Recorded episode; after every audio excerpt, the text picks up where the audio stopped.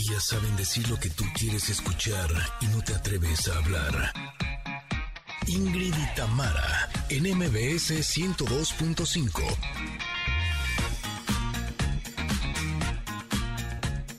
Familia hermosa, ¿cómo están? Al fin es viernes y les tenemos un gran programa para todos ustedes.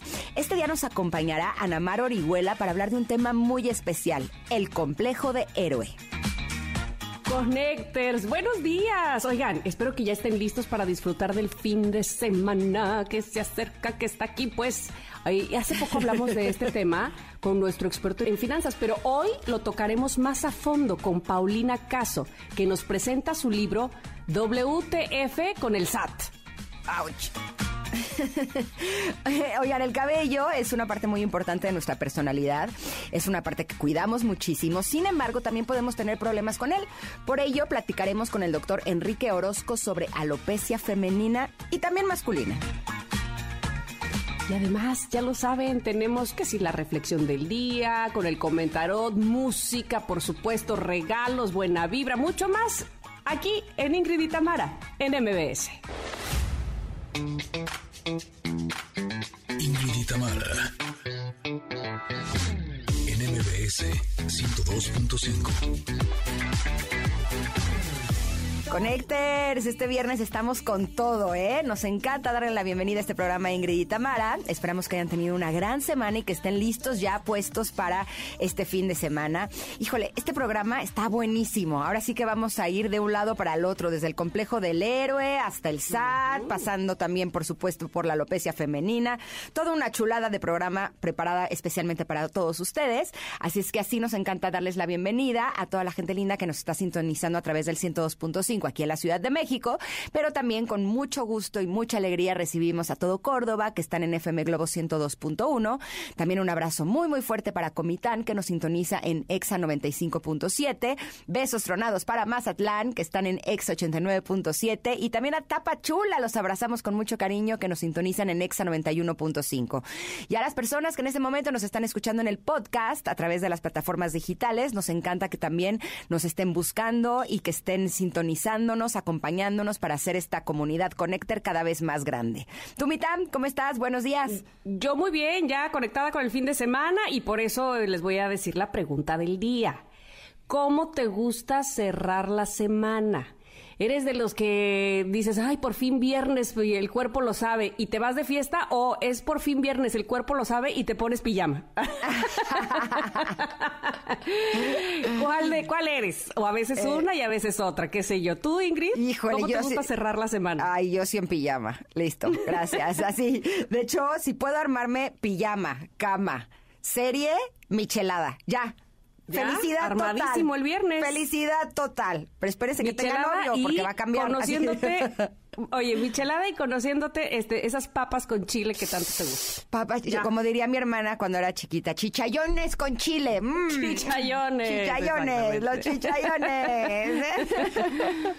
Sí, el viernes me gusta, me, este, no solo porque es el inicio del fin de semana, o sea, una vez que digamos que bajas la cortina, ya cierras, ¿no? Ya terminaste con tus labores, algunos tenemos la fortuna de que así sea, evidentemente no todos, este, habrá otros que inclusive trabajen el sábado y el domingo, sin embargo el lunes, perdón, el viernes hasta se respira diferente el ambiente, ¿no? Como que la gente está más relajadita, este, y pues seguramente...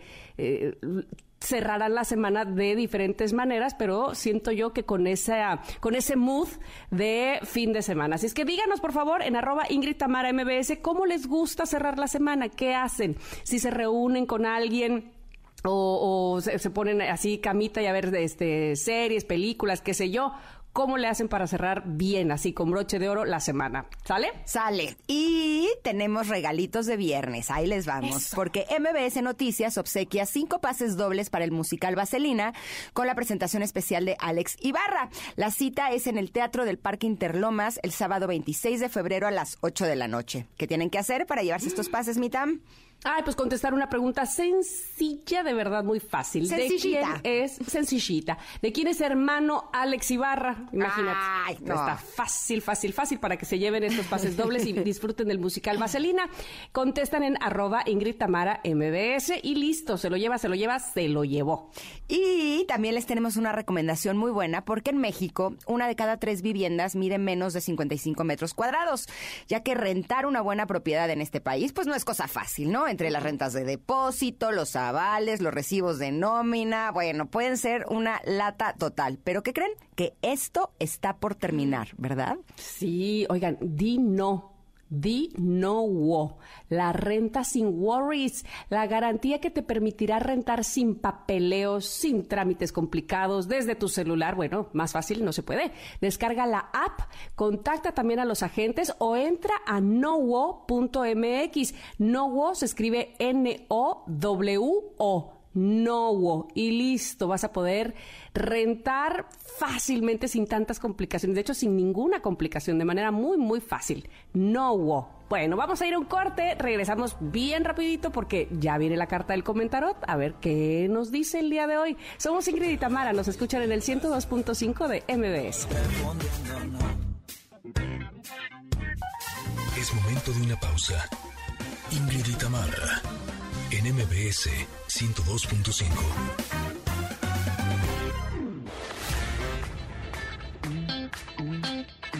Ingrid y Tamara, en MBS 102.5. Continuamos. Estamos ya en nuestra sección del comentarot. Ay, estas preguntas, hombre, porque esta- a veces estas preguntas me parece que están más difíciles que la raíz cuadrada de cualquier número. Pero bueno, profundicemos, hablemos de ellas. y veamos qué, qué nos quiere decir la carta del día de hoy, que se compone de dos preguntas, una deriva de la otra. Ahí les voy. ¿Qué es lo que me fascina tanto que el pensamiento o el sentimiento que me provoca no me deja en paz? ¿Sabes? Es algo que disfruto tanto que lo traigo cargando así todo el día, que me deja arriba. Y luego viene eh, la siguiente pregunta que es... ¿Cómo pongo ese sentimiento en acción ahora mismo? Ay, pues me gusta la pregunta del día porque me hace pensar o me hace recordar qué es lo que me pone pues con un feeling o con un, eh, sí, con un sentimiento, con un pensamiento muy positivo. Sin duda alguna, mi trabajo, la verdad, lo disfruto, me, pon- me llena mucho de energía, me fascina, me deja, pues no sé si, si pensando en eso todo el día, pero probablemente sí. Este, luego eh, le pongo en el chat a Ingrid como a las 7, 8 de la noche, ¡ja! Me estoy acordando de que tu vecino te dijo. De que, de que le dijiste el daño de las pompas al vecino. Que, le, que le dijiste que te dolían las pompas. En fin, no sé, de verdad me llena, me satisface mucho por fortuna, vamos, que cuento con esa, con esa buena eh, eh, fortuna de, de hacer algo que me apasiona y me, me gusta muchísimo. ¿Y cómo pongo ese sentimiento en acción ahora mismo? Bueno, justo creo que lo estoy haciendo, este, compartiendo con ustedes este, esta sensación de, bienestar, de felicidad, que obviamente uno aspira a vivir de eso que, uno tanto goza y que uno tanto eh, pues lo hace sentir bien y lo hace sentir feliz. A mí sin duda eh, esto que por fortuna también hago desde hace 23 años, pues... eh, es, es mi pila, es mi, mi manera de desbordar todas mis eh, emociones de felicidad, que por supuesto no siempre han sido, eh, o no siempre mi trabajo ha sido lo más fácil. Obviamente pasó por altas y bajas y demás. Sin embargo, cuando descubres que eso es, que yo espero que así sea y que ustedes lo estén recibiendo con el mismo amor y, y profesionalismo con el que trato hacerlo todos los días, pues ahí te sigues. Por ahí, eh, por ahí es el camino, pues por ahí quiero seguir el resto de la vida, sin duda alguna, com- comunicándoles y dándoles eh, contenido valioso, información y por supuesto eh, divertimento también. Tú, Ingrid, contéstame esa pregunta. ¿Qué es lo que te fascina tanto que te da ese sentimiento de no dejarlo en todo el día, de que no te deja en paz? No, pues yo tengo mi listita. La verdad, digamos que hay muchas cosas que me hacen muy feliz. Eh, jugar con mis hijos me gusta muchísimo. Eh, tenemos como muchas actividades juntos. Entre ellas, yo creo que mi favorita es jugar pádel o tenis. Eh, Cuando lo hacemos, eh, me quedo todo el día como con un eh, muy buen sabor de boca, ¿sabes? Incluso hay muchas veces que tengo mucha flojera, estoy cansada. Ay, no, vamos a ir a jugar, pero bueno, está bien, lo voy a hacer. Y ya que estoy ahí, te juro como Nunca que... te arrepientes. No, hombre, me cambio todo el mood, o sea, y de hecho siento como que todo el día ya es así súper rico, súper agradable, ya estoy de buenas, estoy contenta, estoy así, ¿no? Como que me, me quedo como muy prendida. Y creo que de eso se trata, de que busquemos actividades y cosas en las que eh, nos sintamos así para que podamos permanecer en el resto del día. O sea, de hecho, eh, hay muchos sabios y muchos eh, maestros y demás que nos aconsejan que hagamos cosas agradables desde que nos despertamos en la mañana, ¿no? Muchas veces desde que abrimos el ojo ya estamos viendo que si el trabajo, que si el problema, que si el celular, que si la obligación, que si la responsabilidad, que...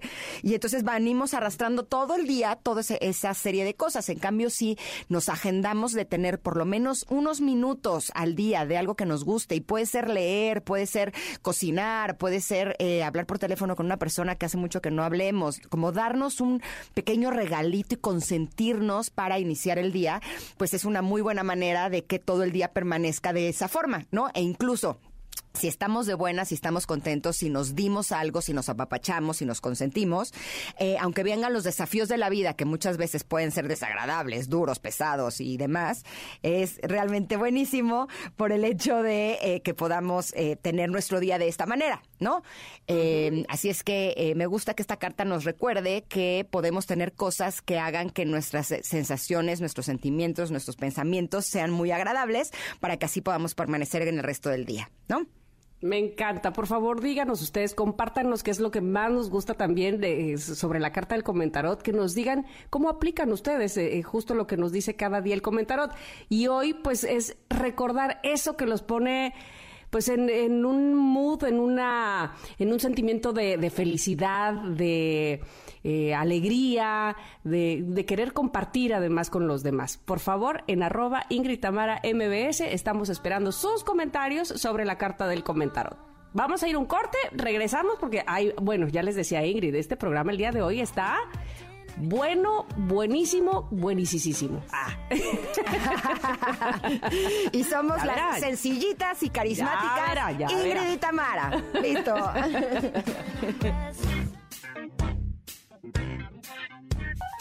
Es momento de una pausa.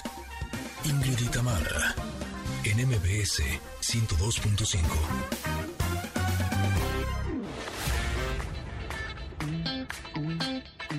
Ingrid y Tamara, en MBS 102.5.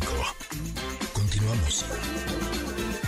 Y el día de hoy estamos muy contentas de recibir en cabina a Paulina Caso. Ella es emprendedora mexicana, pero viene con un libro que a mí me pareció no solamente interesantísimo, sino que súper útil. WTF con el SAT.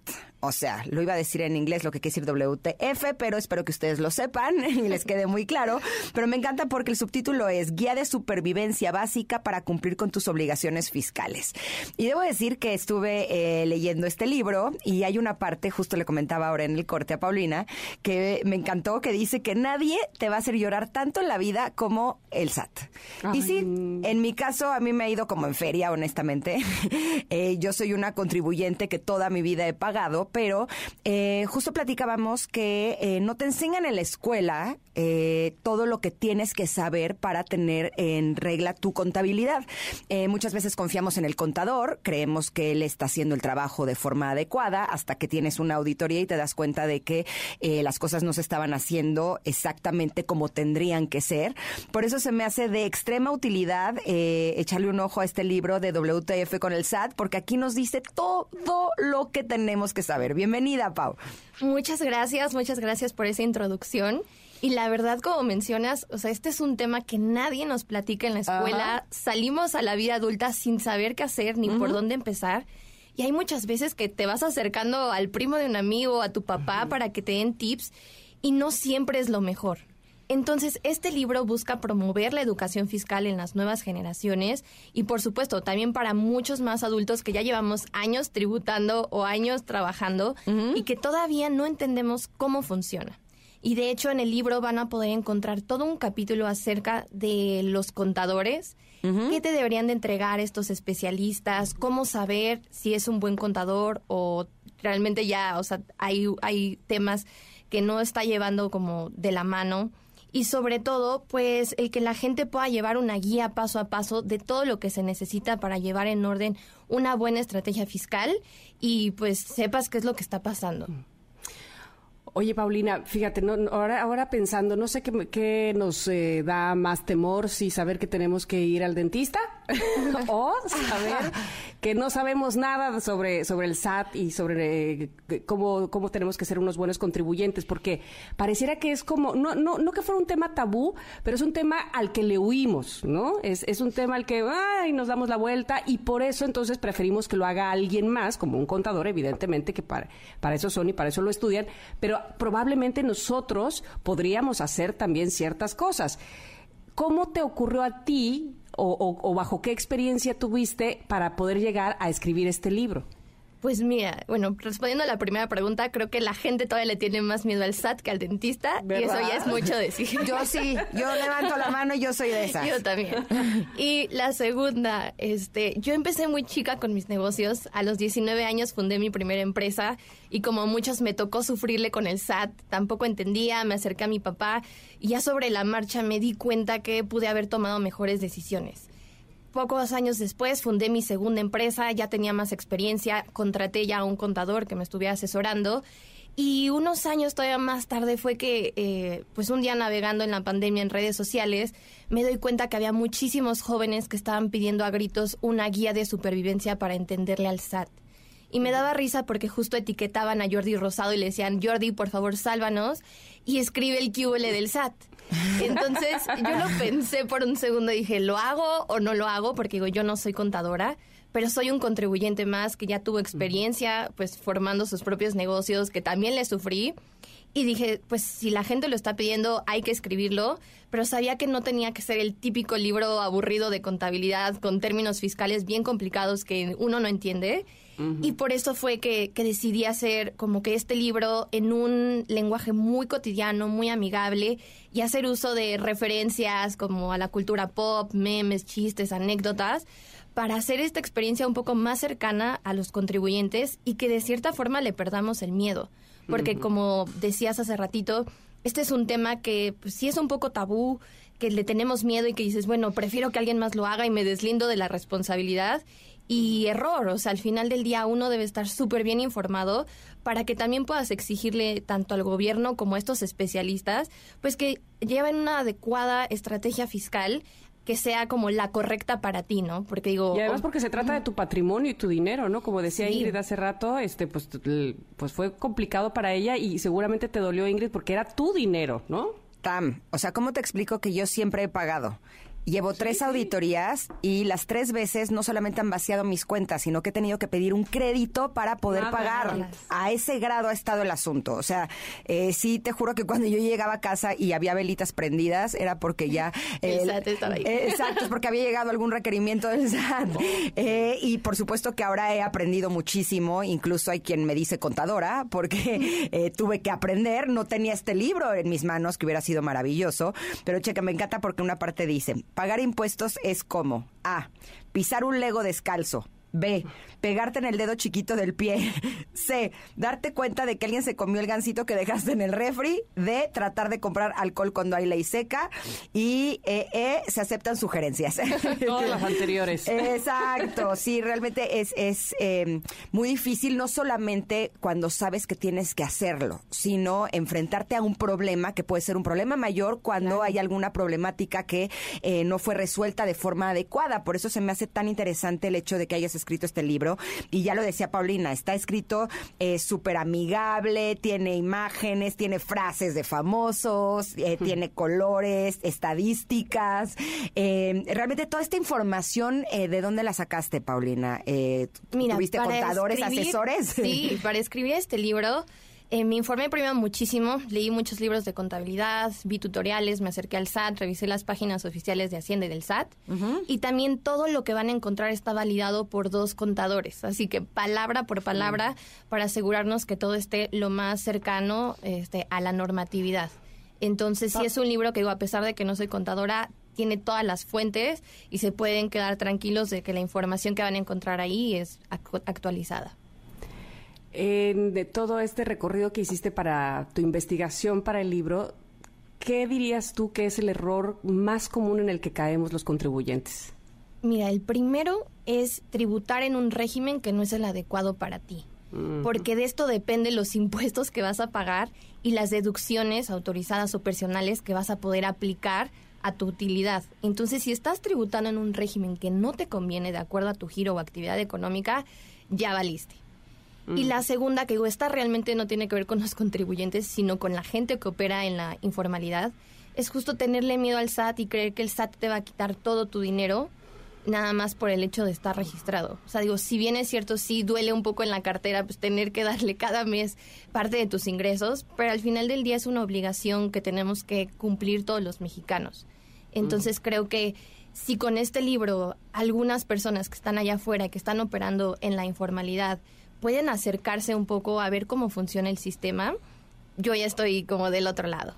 Estoy totalmente de acuerdo contigo que lo barato sale caro y el tener un problema con el SAT, evidentemente ya lo viví yo, de alguna manera terminas pagando muchísimo más de lo que hubieras pagado si las cosas se hubieran hecho eh, de cierta manera desde el principio. Pero dime una cosa, eh, si una persona lee tu libro, tiene aquí toda la información para poder hacer sus declaraciones solito o todas las personas necesitamos a un contador que lo haga.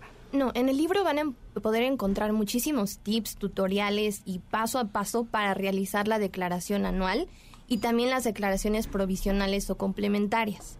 También van a poder encontrar como que tips de qué se puede facturar, qué puedo deducir, cómo hacer una factura, o sea, literal todo el paso a paso para todas las personas que ya sea que no tengan un contador y lo vayan a hacer ellos solos o para las personas que sí tienen un contador pero quieren saber pues que esta persona está haciendo el trabajo adecuadamente.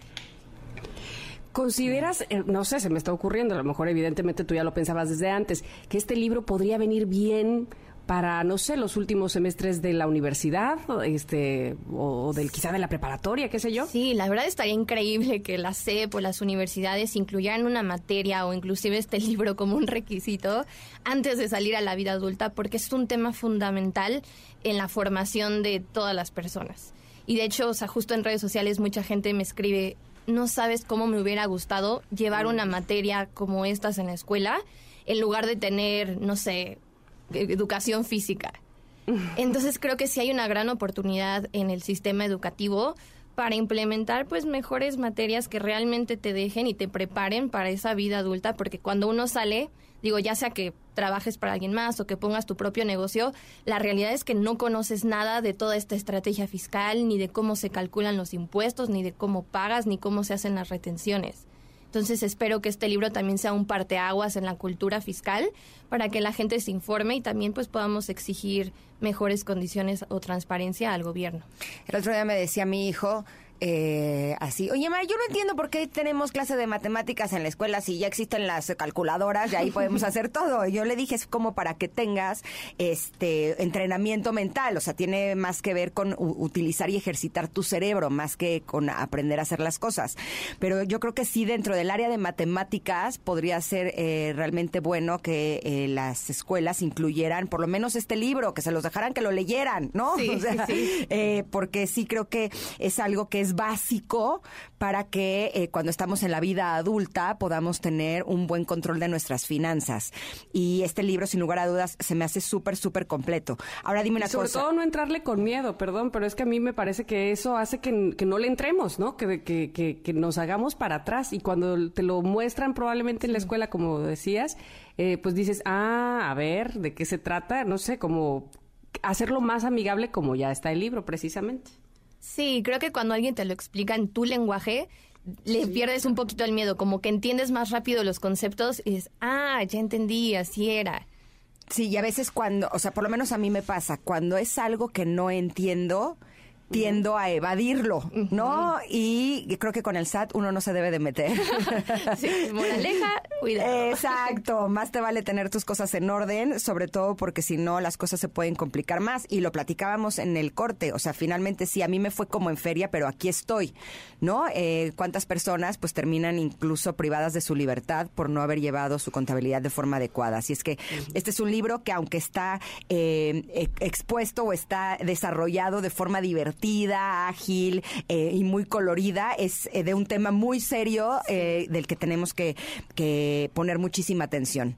Gracias, Paulina, por estar con nosotros este día. este libro de WTF con el SAT lo podemos encontrar de forma digital y también de forma física, ¿cierto? Sí, lo pueden encontrar en audiolibro, físico, digital y está disponible en plataformas digitales. Perfecto. Muchísimas gracias, Paulina. Y, y de verdad que este sí nos da un respiro saber que podemos encontrar información sobre todo así de accesible en este tema. Gracias. Muchas gracias por invitarme. Saludos. Gracias. Vámonos un corte, pero regresamos. Somos Ingrid y Tamara y estamos aquí en el 102.5. Volvemos. Es momento de una pausa. Ingrid y Tamara en MBS 102.5.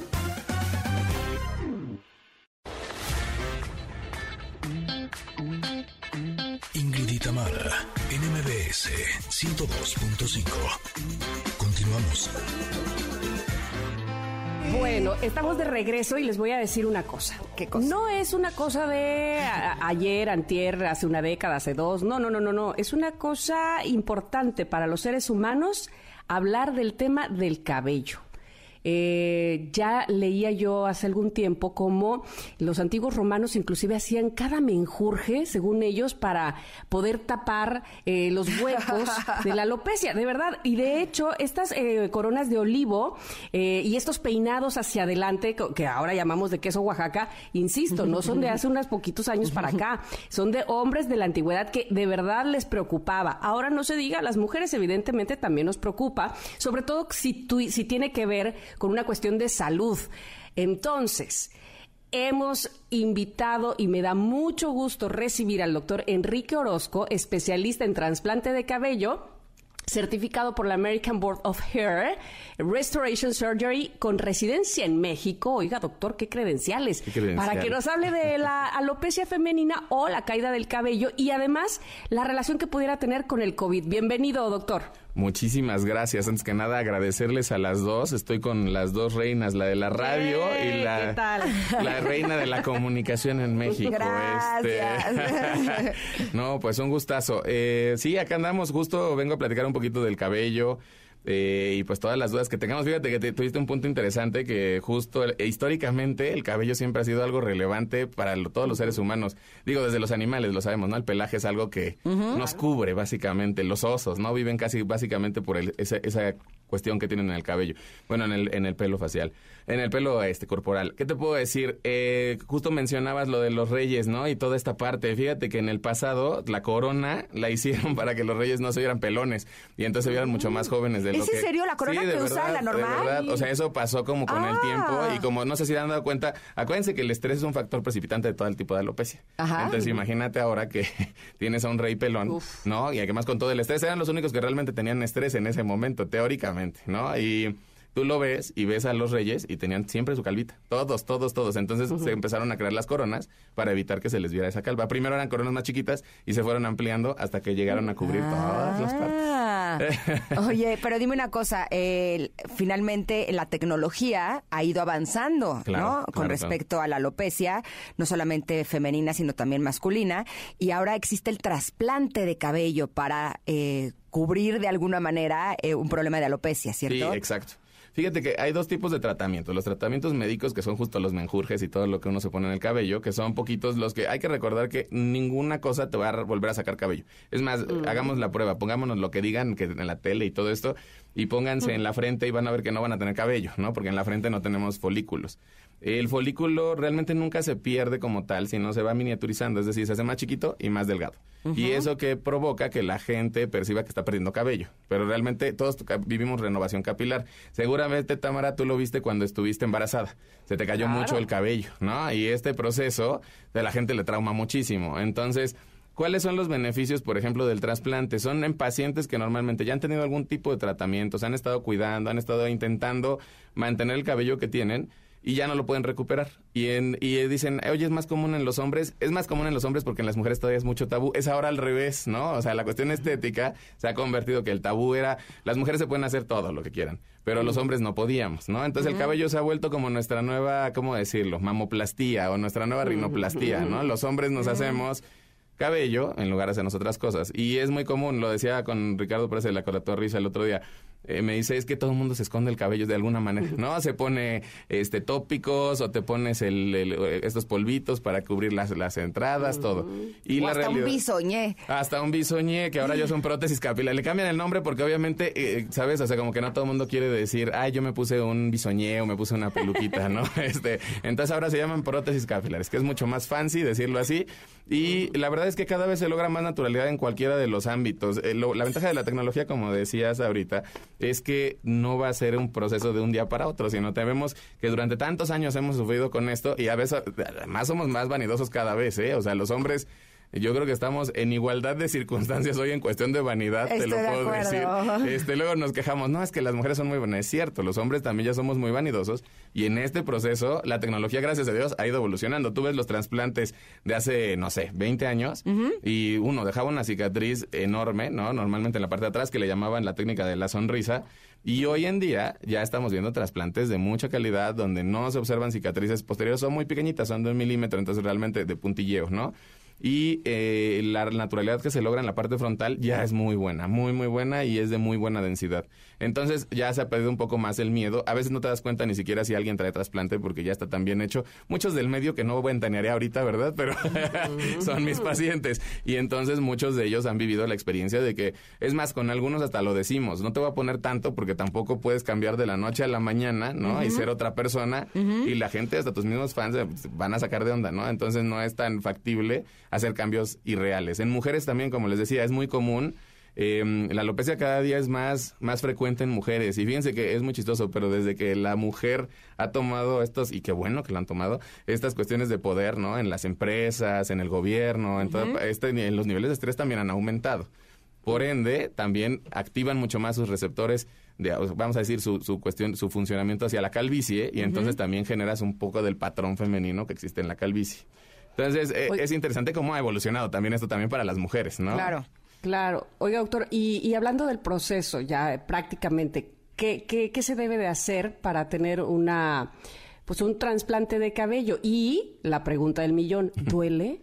Ay, sí, siempre preguntan eso. Depende mucho de la pues sensibilidad. Mira, es que hay muchas trampas, ya sabes, como todo en el marketing en la vida, hay muchas trampas, ¿no? Y la gente luego dice, eh, técnicas sin dolor y todo esto. Yo siempre les explico, el trasplante en sí no duele, o sea, el procedimiento no duele. La anestesia es lo que te va a doler porque te tengo que anestesiar. Eh, hay dos mecanismos, dos maneras de anestesiar, que es la, local y la general. Obviamente para un trasplante que es un, procedimiento mínimamente invasivo, nunca intentamos poner general, porque la verdad es que para que duermas a un paciente lo pones en un riesgo mayor. Claro. Sí puedes poner solo piquetitos hay pacientes muy, muy, muy sensibles y hay otros, y lo dije bonito, eh, y hay otros que son un poco más, más fuertes y aguantan mucho más. El umbral del dolor depende de cada paciente. La ventaja que tienes es que son dos minutos de piquetes y ya no te duele, ¿no? En la parte posterior para sacar el cabellito. O sea, lo sacan de la parte de, atrás, Exactamente. O sea, como arriba del cuello. Exactamente. Arriba del cuello. De hecho, son dos centímetros arriba del cuello para que... Eso tenemos una cosa que se llama alopecia retrógrada, que con los años los hombres también vamos presentando, que se nos va cayendo el cabello también de atrás hacia arriba. Entonces, eh, pues podemos perder. Por eso siempre tomamos dos centímetros arriba del cuellito, de los pelitos del cuellito. Ajá. Eh, se saca de ahí y vamos a ir tomando uno por uno de, de los foliculitos. Estos folículos se van a poner en un lugar para almacenar y posterior a eso vamos a colocarlos en la parte donde se necesita.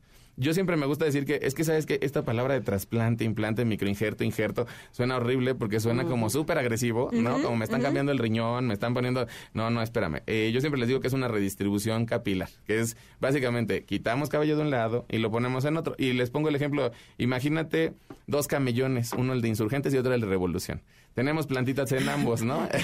este, si yo quito plantitas de un lado para llevármelo al otro, pues ya no va a salir de este lado, pero va a salir del otro. Y entonces podemos llenar todas las plantitas que quieran, ¿no? En revolución o en insurgentes. Básicamente es eso, es trasplantar de un lado una plantita y ponerla en otro. ¿Se puede trasplantar de una persona a otra? Y la mejor pregunta, esa me encanta, porque todo el mundo piensa que se puede. No, no se puede. Este, una vez... la mejor pregunta, pero no se pregunta, pero no, gracias. Ingrid, ya estaba viendo a ver quién le donaba en el mundo. no, o podemos hacer negocio. No, ah, sí, si tienes mucho cabello, sí se puede. Fíjate que hay, hay casos muy graciosos donde te llevan, o sea, yo sí digo, ay, qué gente.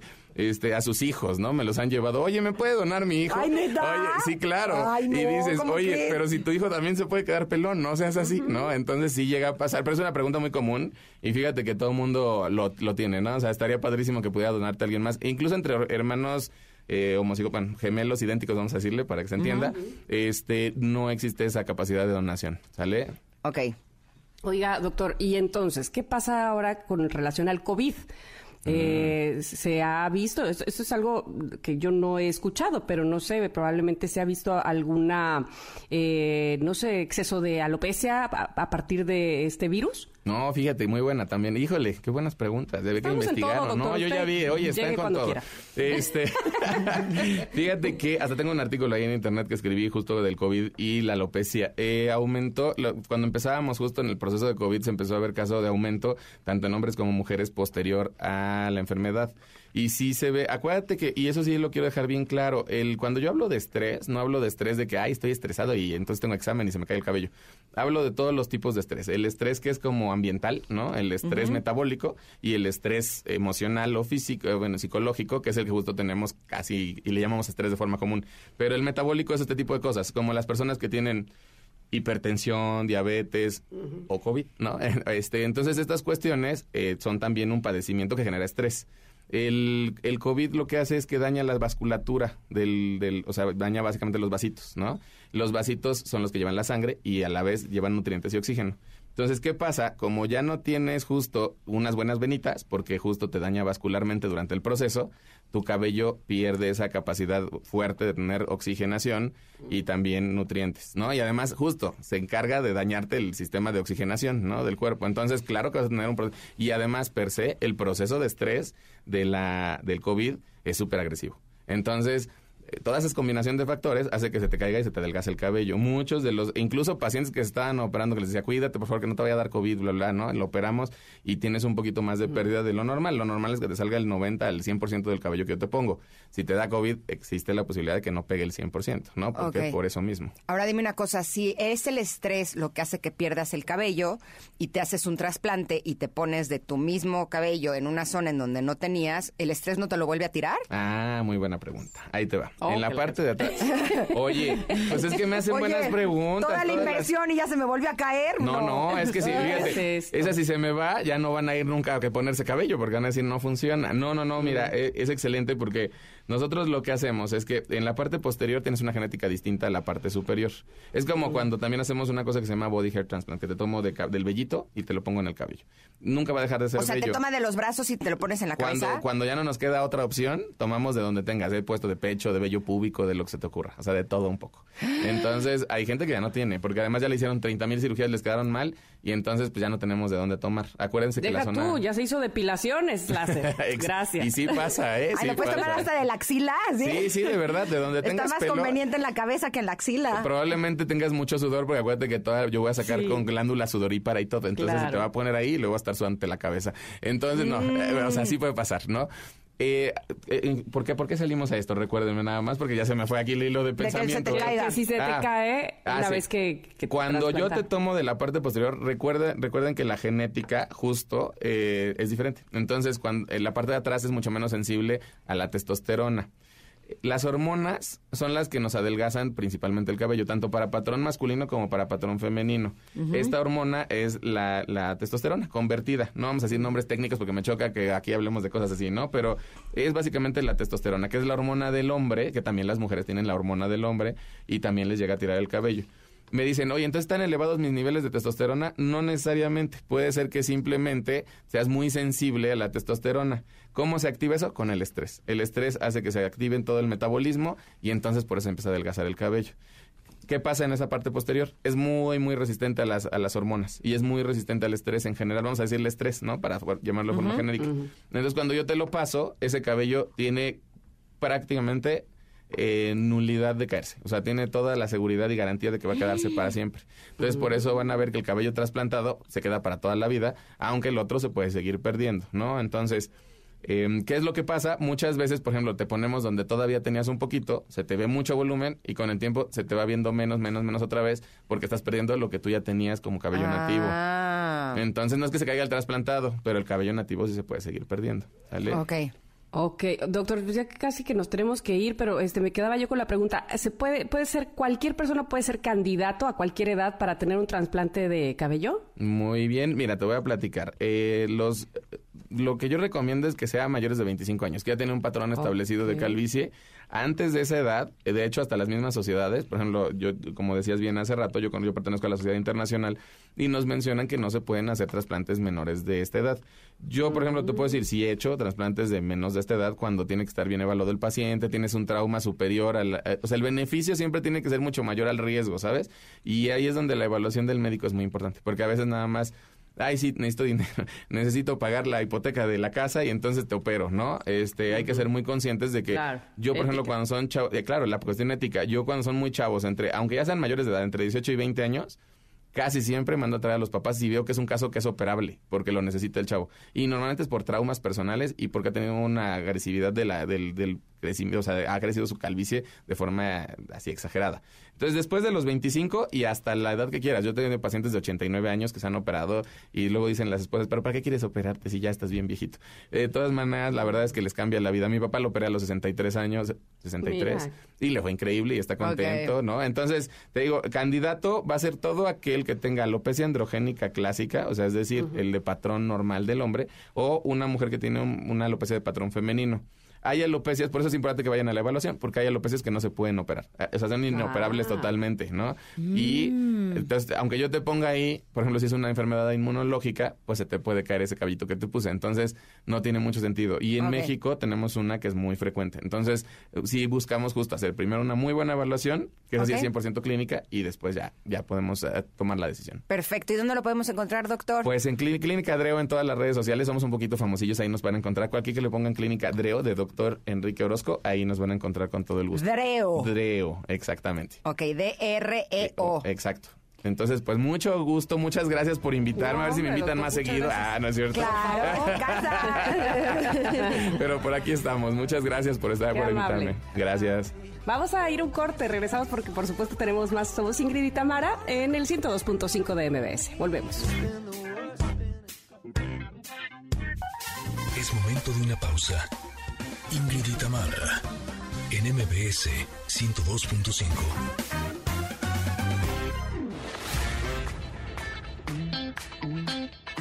Ingrid y en MBS 102.5. Continuamos. Connectors, en la primera hora de Ingrid y platicamos con Paulina Caso sobre lo que tenemos que saber sobre el SAT. Este es un tema que pues, sí es un poco tabú, que le tenemos miedo y que dices, bueno, prefiero que alguien más lo haga y me deslindo de la responsabilidad. Y error, o sea, al final del día uno debe estar súper bien informado para que también puedas exigirle tanto al gobierno como a estos especialistas, pues que lleven una adecuada estrategia fiscal que sea como la correcta para ti, ¿no? Y ya está lista Namara Orihuela para hablar del complejo de héroe. No se lo pueden perder. Somos Ingrid y Tamara y estamos aquí en MBS. Continuamos. La efeméride del día. Un día como hoy, pero de 1943, nace en Reino Unido George Harrison, exintegrante de The Beatles. Es el guitarrista y autor de temas como Something, Taxman, eh, Here Comes the Sun, Here Comes the Sun. Oh, La, la, la, la. Ajá, y I Need You incursiona en grupos como The Rebels y Les Stuart Quartet y también por- entra obviamente a la agrupación de The Beatles por su amigo Paul McCartney cuando aún se llamaban The Quarrymen. Él muere el 29 de noviembre del 2001 víctima del cáncer cerebral. Eh, también en 1961 nace Chris Pittman, tecladista estadounidense integrante de Guns N' Roses. Y en otros acontecimientos, en 1925, Columbia Records hace la primera grabación musical eléctrica en Nueva York y su intérprete fue el pianista y cantante estadounidense Art Gilman. Y en 1972, en Estados Unidos, lanza la sonda Pioneer 10 a Júpiter con un mensaje dirigido a posibles seres extraterrestres inteligentes. Ándale. Oh, wow. Qué importante eso. Oye, Sí. como eh, hace poco estaba escuchando eh, la historia de. ¿Te acuerdas que nosotros eh, estuvimos transmitiendo cuando mandaron este brazo a Marte que iba a ser la, pues, es la última eh, investigación que se ha hecho desde del planeta rojo, ¿no? O sea, nosotros quiénes estuvimos Nosotras tú y yo que, que está- estuvimos hablando de eso y vimos la, de alguna manera la transmisión, estuvimos escuchando ¿Eh? inclusive como una científica de la NASA que es colombiana hizo todo el pues el lanzamiento. ¿Te acuerdas de eso o no? No. Estoy hablando cosas que no te acuerdas. No me acuerdo. no tengo idea de qué estás ¿No te hablando. acuerdas? Bueno. No, sí, no. Es que ahora que estoy leyendo esto de la sonda Pioneer, este 10 a Júpiter con un mensaje dirigido a posibles seres extraterrestres, Ah. como este pues estamos siempre pensando o muchos evidentemente de nosotros piensan en qué puede haber en otros planetas y cómo le podemos hacer para conectar con ellos y demás. Y, acabo de escuchar precisamente eh, una historia de una, persona, un señor que es músico y que él tenía... eh, es fanático de Star Wars, ¿no? Y de Star Trek y desde niño. Y entonces él tenía como esta idea de cómo se escucharán otros planetas. O sea, así como yo escucho en la Guerra de las Galaxias, se escuchará así, ¿no? Entonces mandó un mail a la NASA, esto fue, si no me equivoco, en 2016, para decir, oigan, yo sé de sonido, soy ingeniero en audio, pero además soy músico y no sé qué. Y yo estoy segura que si, man- seguro que si mandamos un micrófono con estas características, podríamos escuchar en la, en la próxima misión a Marte cómo se escucha el planeta. Y dijo, pues voy a mandar mi mail, ¿no? Me van a decir, ¿tú qué? Si mi ingeniero de la NASA eres, ¿tú qué haces aquí? A las dos horas de que lo mandó, le contestaron, órale va. Tienes eh, eh, nuestra misión a la masa, a la masa, eh, a la NASA es en, en febrero de 2021, así que tienes todos estos años para tener el mejor equipo de audio para que se vaya en esta misión. Y sí, se fue, le dieron 650 mil dólares para que hiciera toda esta investigación y tenemos por primera vez el sonido de un planeta que no es el nuestro. Gracias a él. Fíjate qué cosa. ¡Órale, manta! Órale, ahora sí me quedé de a seis. ¡Órale, me quedé bien impactadísima! Yo ni me acordaba que habíamos hablado de eso. Y tú te echaste toda una maestría del tema. ¡Qué bárbaro! Bueno, bueno, pues es que ya de- después verás en las efemérides, si no me equivoco fue el 20, pf, algo de febrero de 2021, se escuchó por primera vez el sonido de Marte, gracias a un humano. Así. No, bueno, está padrísimo, es, bueno, a mí ¿De me parece Marte de importante. quién? Pero bueno, regresemos al planeta Tierra porque saben que llegó la temporada en la que amamos a los puntos Palacio. Sí, y es que ahora la tarjeta Palacio te otorga beneficios exclusivos con tus puntos Palacio. Así es que compra en el Palacio de Hierro y al usar tu tarjeta Palacio obtén dobles puntos en todas tus compras y triples puntos en compras de 15 mil pesos o más. ¡Wow! Pero además, disfruta de hasta 12 mensualidades sin intereses con tu tarjeta Palacio. Recuerda que puedes hacer tus compras en tienda o en línea del 4 al 28 de febrero solo en el Palacio de Hierro. Eh, no esperes más y llénate de estilo con las marcas más exclusivas que encontrarás en todas las tiendas. En esta temporada tú también amarás los puntos Palacio. También participan las tiendas de la boutique Palacio, el palaciodehierro.com y las boutiques exclusivas. Así es que no esperes más, disfruta de esta gran promoción y descubre por qué todos amamos los puntos. Eh, consulta términos y condiciones en el palaciodehierro.com. ¡Qué maravilla! Ahora sí, a surtirnos porque los puntos están a nuestro favor.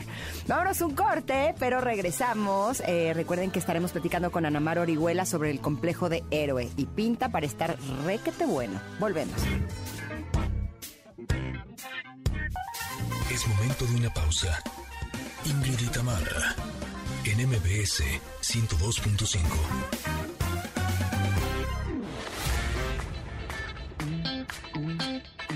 Ingrid y Tamara, en MBS 102.5. Continuamos.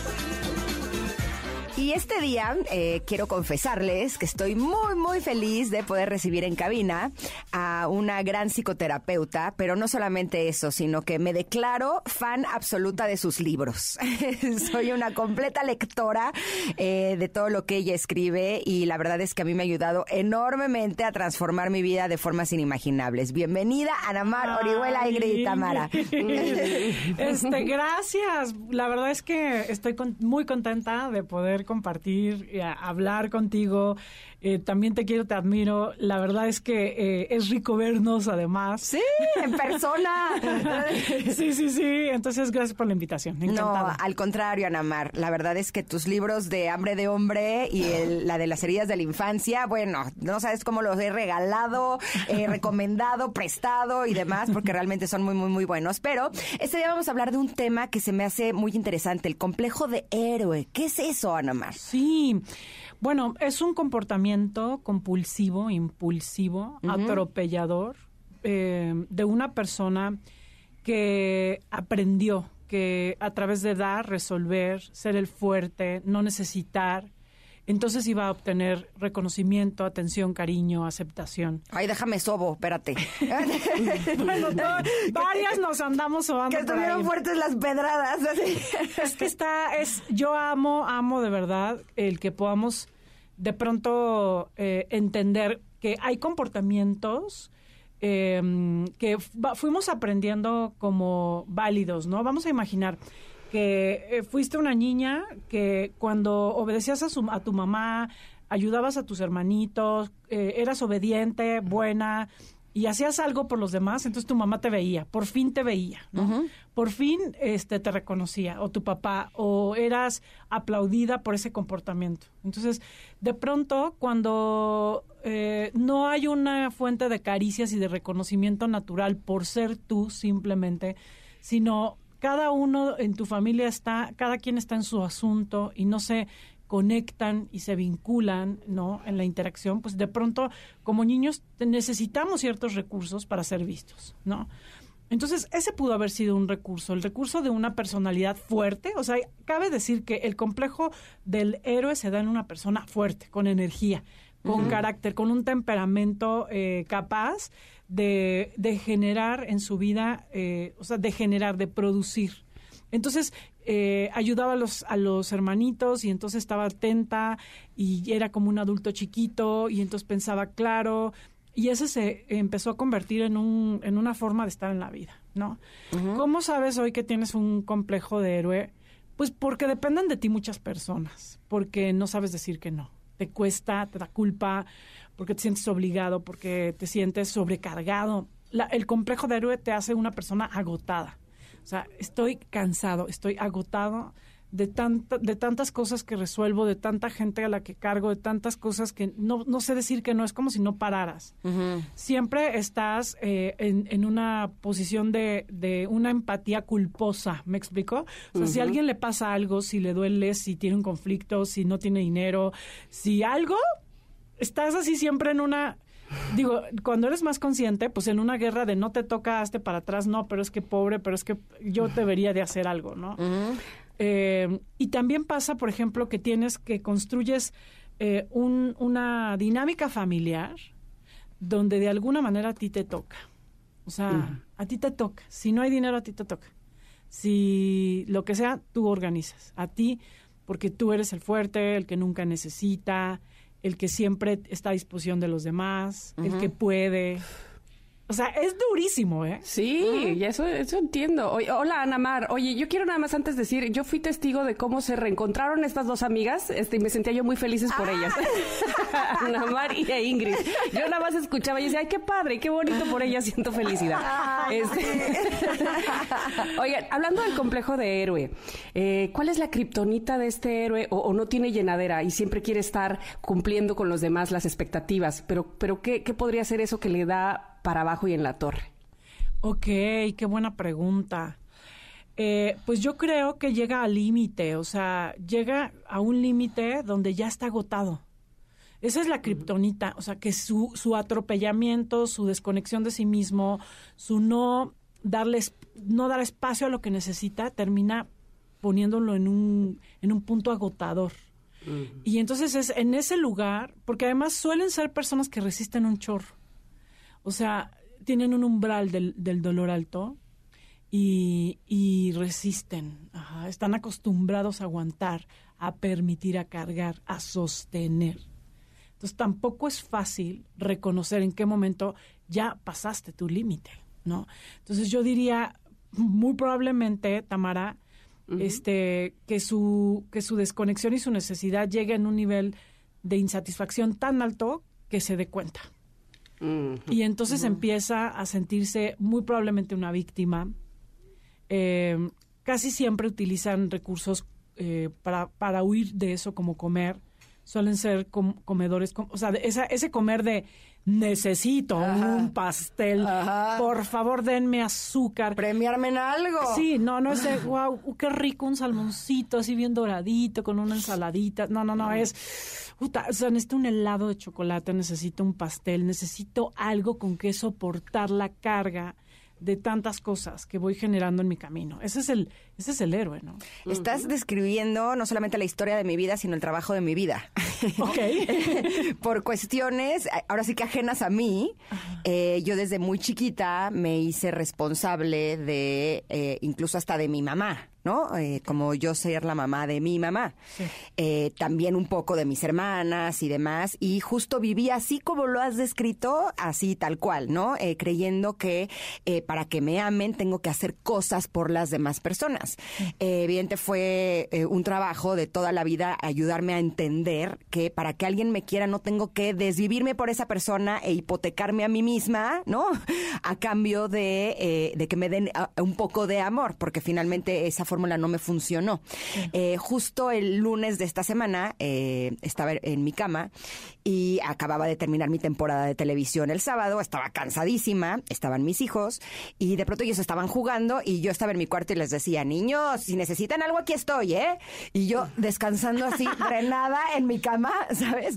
Y decía, ok, si ellos me necesitan, voy y juego con ellos. Ay, pero que ojalá no me necesiten nada Por porque yo estoy cansadísima, ¿sabes? Como que siento que es algo que a pesar de que lo he trabajado mucho, eh, tengo que seguir trabajándolo porque siempre está como esa tentación latente de hacer de más. Claro. Y creo que una de las cosas que a mí me ha- más me ha atorado dentro de este complejo de héroe es que cuando eh, la gente está acostumbrada a que tú hagas todo por ellos, el día que tú dices, oye, me gustaría como algo para mí, o dices un día, híjole, es que hoy no puedo porque estoy cansada, se te echan encima terriblemente. O sea, Sí. creo que eso hace que te vuelvas a encajonar dentro de este complejo de héroe. Sí.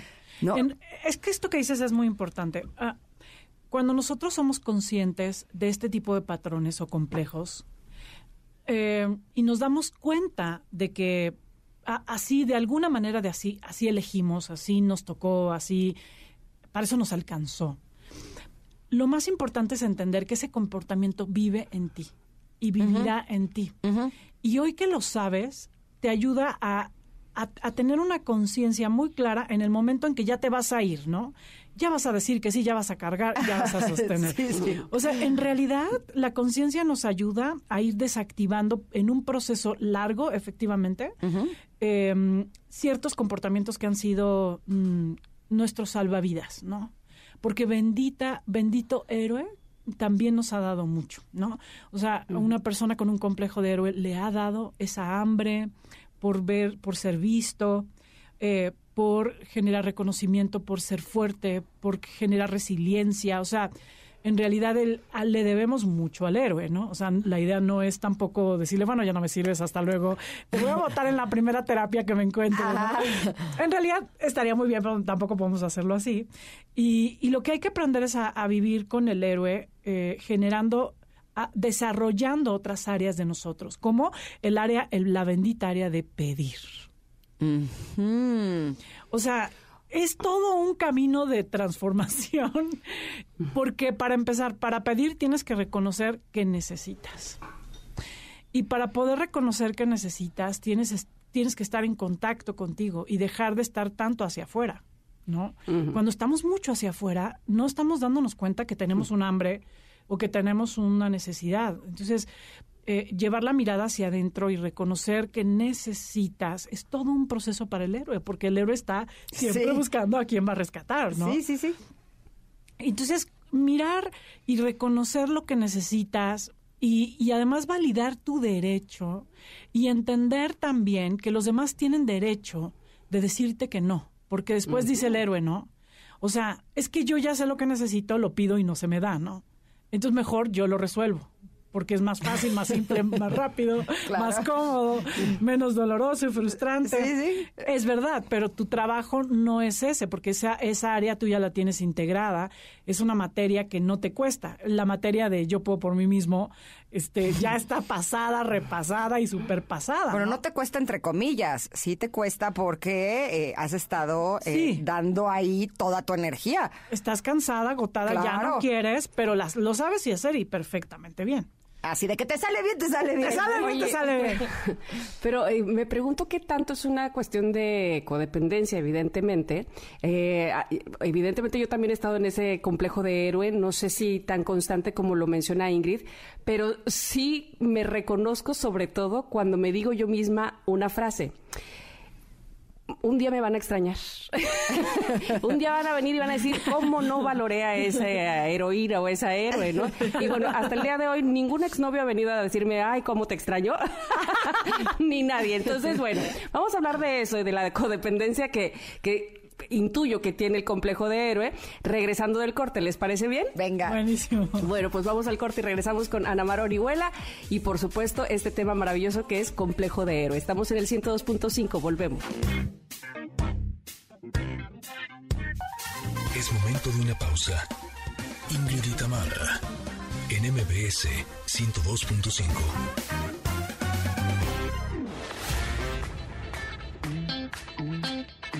Ingrid y Tamara, en MBS 102.5. Continuamos. De regreso estamos platicando con Ana Mar Orihuela y el complejo de héroe que me tiene fascinada cómo lo explicas y evidentemente cómo me voy acomodando. Eh, digo, esto sí me ha pasado, es aquí también he sido, por supuesto, esta soy yo. Y les decía yo antes de, de ir al corte sobre la codependencia y cómo al héroe le gusta este, que, que nos reconozcan y cómo cuando no nos reconocen tenemos ese, ese dejo de libertad Lamarque de algún día vendrás y me reconocerás, ¿no? y sabrás lo que te perdiste. ¿Qué nos dices sobre eso, Ana Mar? Sí, es que creo que tiene que ver efectivamente con codependencia, porque como es un comportamiento que en realidad es una máscara donde yo estoy buscando aprobación y reconocimiento o seguridad para una parte en mí muy vulnerable, muy vulnerable y muy necesitada. Entonces eso lo convierte en un comportamiento codependiente, ¿no? O sea, nosotros podemos tener este comportamiento de personas que ayudamos, por ejemplo, eh, hoy, hoy que trabajo con mi complejo de héroe, entonces puedo poner al servicio esta capacidad de acompañar, de empatizar y de ayudar a los demás sin que sean mi carga. ¿Cómo, cómo, lo, cómo, cómo salgo de la codependencia cuando esta actividad no atropella mis derechos y mi bienestar?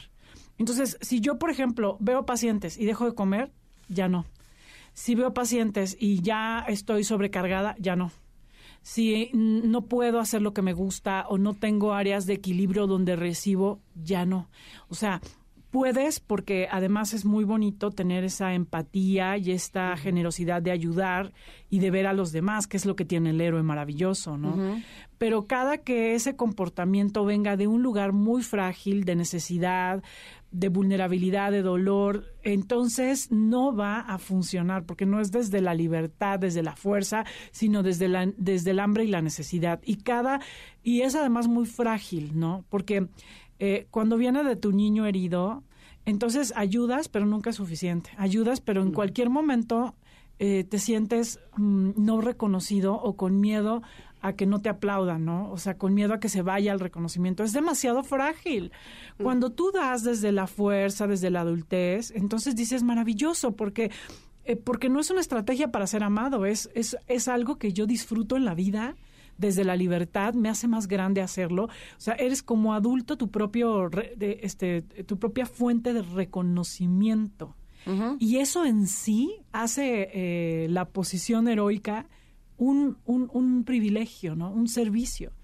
Ahora, para dar desde la adultez tendrías que pasar primero por un proceso, eh, empezando por reconocer que tienes el complejo de héroe, ¿no? Exacto. Después darte a ti Sí. para entonces poder dar generosamente, porque si Sí. tú estás vacío y te la has pasado toda tu vida dándole a los demás, eh, Sí. pues ahora sí que uno, ¿qué tiene que dar, no? Exacto. Sí, la verdad es que sí. O sea, eh, el, primer, el, el primer proceso efectivamente es, es reconocer en qué, en qué, en qué, en qué sentido o, o hasta qué punto estás agotado de este comportamiento en ti. ¿Cómo has generado eh, hilos que te demandan y que te llenan de enojo y frustración? O sea, es una chambota, ¿no? O sea, Cañón, de toda la vida. o sea, uno dice, bueno, pues hay que ir hacia allá, ¿no? Entonces es como decir, no, pues vámonos de aquí a, no sé, a la Torre Eiffel, pero pues para hacerlo habría que acomodar una serie de agendas, cosas y comprar y bla, bla, bla. O sea, realmente eh, es un proceso y el proceso es maravilloso.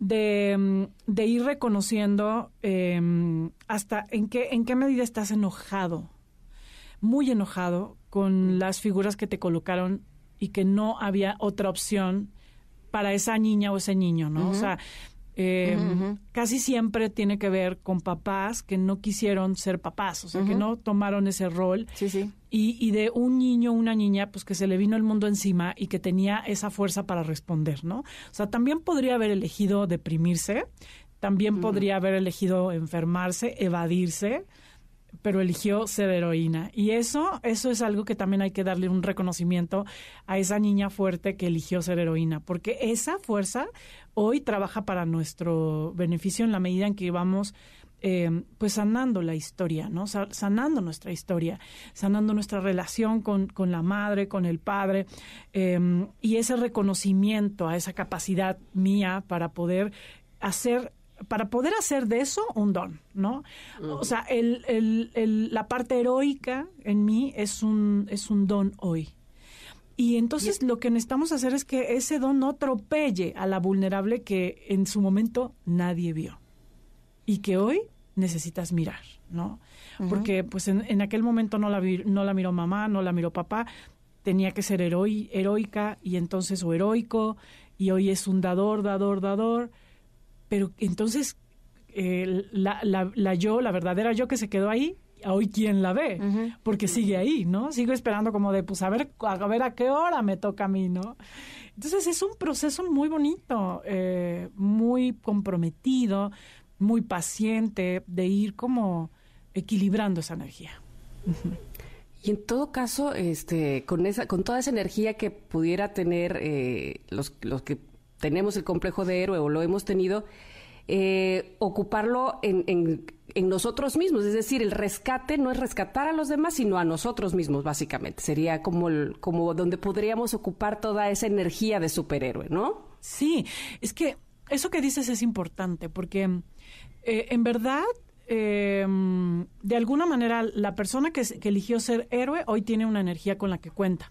Los que los que tenemos esta este complejo eh, ya, o sea, los que los que decidimos en algún momento sobrevivir a través de ser fuertes, ¿no? Dar, generar y producir tenemos algo muy bueno que se llama energía de enojo. O sea, esta energía de yo no quiero estar aquí, yo necesito seguridad, yo necesito, yo quiero, yo, es una fuerza generadora en nuestra vida. O sea, ser víctima, este, ser- estar enfermo, estar deprimido, es una condición que también podríamos haber elegido, pero que no nos permite tener ninguna energía para, para salir y producir, ¿no? O sea, yo no sé, por ejemplo, a quienes nos están escuchando, o sea, a lo mejor tú dices, híjole, yo soy el héroe, pero yo, por ejemplo, tengo un hermano, una hermana, o conozco, o sea, sí, mis hermanos o, o mi hermano eh, decidió un camino diferente. O sea, él es una persona apática, siempre triste, sin energía, sin ganas. O sea, simplemente está esperando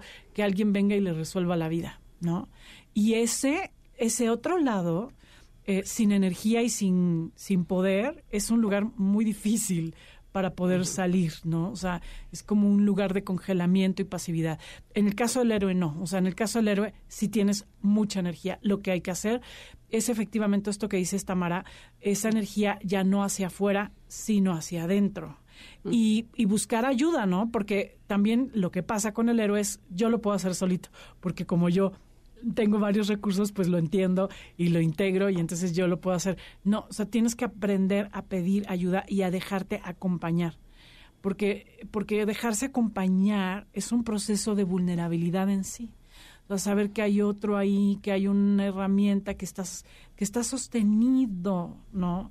Porque mm, incluso esta palabra, yo, yo quiero que sientan para todos los que nos están escuchando, em, el peso de ser sostenido.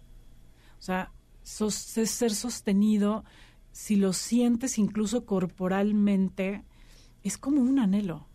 o sea, ser sostenido emocionalmente, afectivamente, sostenido en momentos donde la vida asusta, donde estás cansado, donde estás agotado, donde no quieres ser tú el que resuelve, el que decide. O sea, ser sostenido, ¿no? Es como, como un derecho que necesitas hoy eh, darte a ti mismo.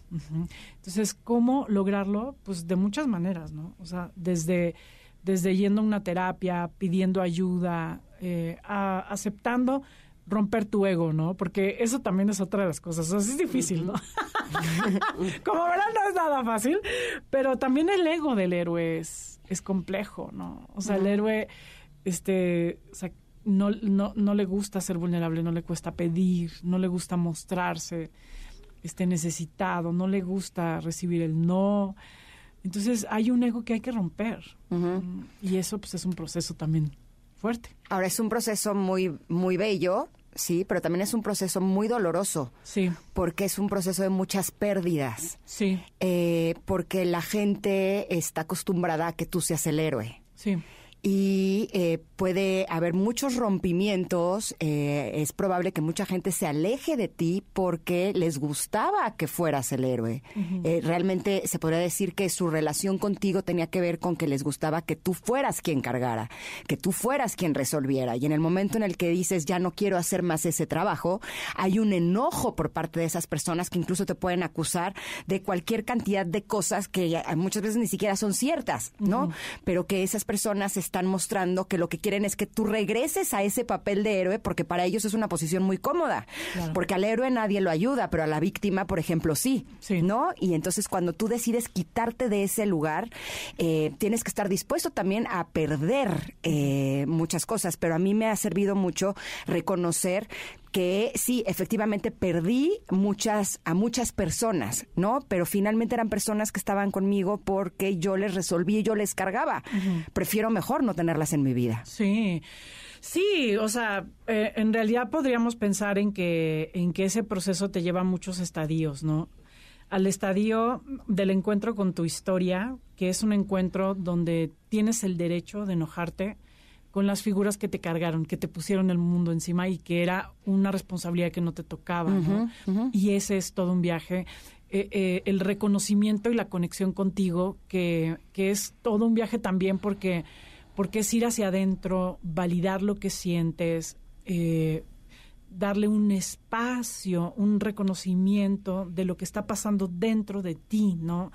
Emocional, mental, eh, a nivel eh, sensaciones, a nivel necesidades, o sea, llevar esa energía que estaba hacia afuera, hacia adentro, ¿no? E, el proceso de generar nuevos hábitos, nuevos hábitos donde no soy yo el que compra, el que resuelve, el que da, ¿no? Y es agarrarse las manitas y decir que lo hagan, que lo haga mi esposo como sabe, a mí no me va a gustar, pero ni como modo. Pueda. Como pueda. Que lo haga mi hijo como pueda. Que lo haga el otro como pueda. Y entonces agarrarse y amarrarse las manitas y dar espacio y, y, y, y, lograr pelear con la que siempre lo hace o el que siempre lo hace. Es todo un viaje. Y el proceso de poda del que estás hablando, ¿no? O sea, un proceso de poda de estas personas que no es que sean malas personas, es que son personas que llegaron a ti con, con un vampirismo que hoy ya no quieres y que hoy ya no estás dispuesto. Entonces se quedarán los que quieran crecer contigo y dejar de jugar el papel donde yo, yo soy tu vaca y tú eres mi vampiro, ¿no? O sea, sí, sí, sí, sí. Yo vaca, tu vampiro. Sí, sí, pero sí es así. No lo amaron, yo lo amé. Es un, bonito concepto que salió aquí orgánico. Exacto. Pero, y, y, habrá quienes digan, ok, o sea, creo que, creo que me duele, hay una crisis, hay un enojo, pero finalmente son personas que entienden el límite y que entienden lo importante que eres pero eso, es una eso implica que esa persona quiera crecer y también moverse y también cambiar y eso no es fácil la gran mayoría eh, son personas que, que, que, podamos y que despedimos como parte también de una lección porque gracias a esas personas eh, yo llegué al punto de decir basta. Y esas también son, también, también son regalos, ¿no? O sea, pero duele. Sí. Claro. Aquí el asunto es que el, ahorro, el dolor no te lo ahorras. Exacto. Porque todo el proceso es doloroso. Pero el aprendizaje sí depende de que queramos verlo así, ¿no? Como, como una manera de llegar ahí porque tuvimos que aprender, ¿no? Básicamente a, pues a, confrontar con esas personas que a lo mejor sí nos, nos hicieron daño y dolió, pero tener la oportunidad de aprender, eso yo creo que tiene más que ver con, con, nuestra propia voluntad. Ana Mar, se nos ha acabado el tiempo y siempre queremos profundizar y seguirnos en la charla, así es que por favor, ojalá puedas venir pronto nuevamente a este programa. Gracias, Tamara Ingrid, yo encantada y gracias a todos. Eh, denle, denle mucho amor y mucha paciencia a su héroe, porque hoy es su gran herramienta, pero también hay otro personaje que necesitan conocer y que les va a llenar de mucho. Así que muchas gracias a todos y los mm. síganme en mis redes sociales porque siempre hay como herramientas para inspirarnos. Este, Anamar Orihuela me encuentran en todos lados. Publicas cosas bien padres. Gracias. La verdad, me encanta, me encantan tus publicaciones y me ayudan mucho a conocerme a mí misma y a descubrir cuáles son esas cosas que muchas veces están operando inconscientemente y a la hora de que los ves afuera dices, ¡ah! me caché, ¿no? Exacto.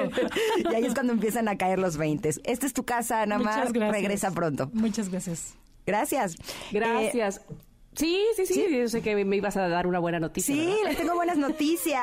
les voy a decir por qué. Porque Bancaya ofrece más que una tarjeta de débito. Tus ahorros generan rendimientos y puedes hacer compras en miles de tiendas.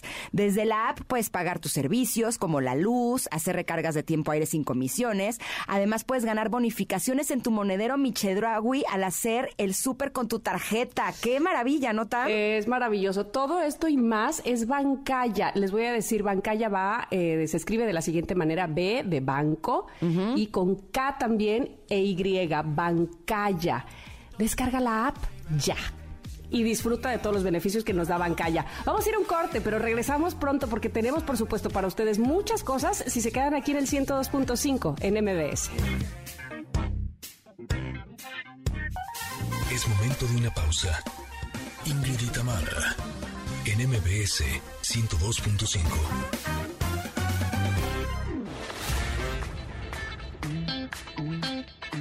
Ingrid Itamara, NMBS 102.5. Continuamos. Con nos queda el último bocadito de este programa. Eh, queremos darles muy buenas noticias porque en México, híjole, están llegando avances tecnológicos que nos ayudan a tener una vida muchísimo más rica, eh, a poder tener más cosas que nos den beneficios a nosotros y a nuestras familias. Y por ejemplo, eh, esta información estoy segura de que a ustedes les va a interesar porque en México una de cada tres viviendas mide menos de 55 metros cuadrados, ya que rentar una buena propiedad en este país pues no es un tema fácil. Entre las rentas de depósito, los avales, los recibos de nómina, bueno, pueden ser realmente complicados, pero la buena noticia es que esto está por terminar, ¿verdad? Sí, oigan, escuchen por favor, di no. Di no wo. La renta sin worries. La garantía que te permitirá rentar sin papeleos, sin trámites complicados y desde tu celular. Así es que descarga la app, contacta a los agentes de Nowo o entra a nowo.mx. Les recuerdo que Nowo se escribe N-O-W-O. Y listo, por favor, a rentar sin ninguna complicación. Gracias a Nowo. Eh, una completa maravilla. Y también gracias a ustedes, Connectors, por habernos acompañado este día. Les deseamos que tengan un fin de semana espectacular, que lo disfruten muchísimo en compañía de su familia, de sus seres queridos, de sus amigos. Y nosotros vamos a tener una cita con ustedes el próximo lunes aquí en MBS. Se quedan con Pontón, que les tiene un gran programa de estilo de vida digital. ¿Va? Ok, y foto con la michelada, ¿no? ¿O qué? Eh, pues nos le echamos, ya que solo porque tú me lo pides. Bueno, así. Buena onda. Exacto. Gracias, Connectors. Hasta el lunes. Bye, bye. Bye, bye. Ingrid y Tamara te esperan en la siguiente emisión, MBS 102.5.